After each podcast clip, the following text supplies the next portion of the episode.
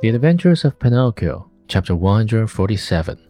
Do you know how to draw water from a well? I can try. Then go to that well you see yonder and draw 100 bucketfuls of water. Very well. After you have finished, I shall give you a glass of warm, sweet milk. I am satisfied. Farmer John took the marionette to the well and showed him how to draw the water. Pinocchio set to work as well as he knew how. But long before he had pulled up the 100 buckets, he was tired out and dripping with perspiration. He had never worked so hard in his life. Until today, said the farmer. My donkey has drawn the water for me, but now that poor animal is dying. Will you take me to see him? said Pinocchio. Gladly. As soon as Pinocchio went into the stable, he spied a little donkey lying on the bed of straw in the corner of the stable.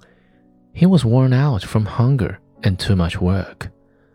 After looking at him a long time, he said to himself, I know that donkey. I have seen him before, and bending low over him, he asked, it, Who are you? At this question, the donkey opened wary, dying eyes and answered in the same tone, I am Lampwick. Then he closed his eyes and died. Oh, my poor Lampwick, said Pinocchio in a faint voice, as he wiped his eyes with some straw he had picked up from the ground. Do you feel so sorry for a little donkey that has cost you nothing? said the farmer. What should I do, who have paid my good money for him? But you see, he was my friend. Your friend? A classmate of mine. What? shouted Farmer John, bursting out laughing. What? You had donkeys in your school? How you must have studied!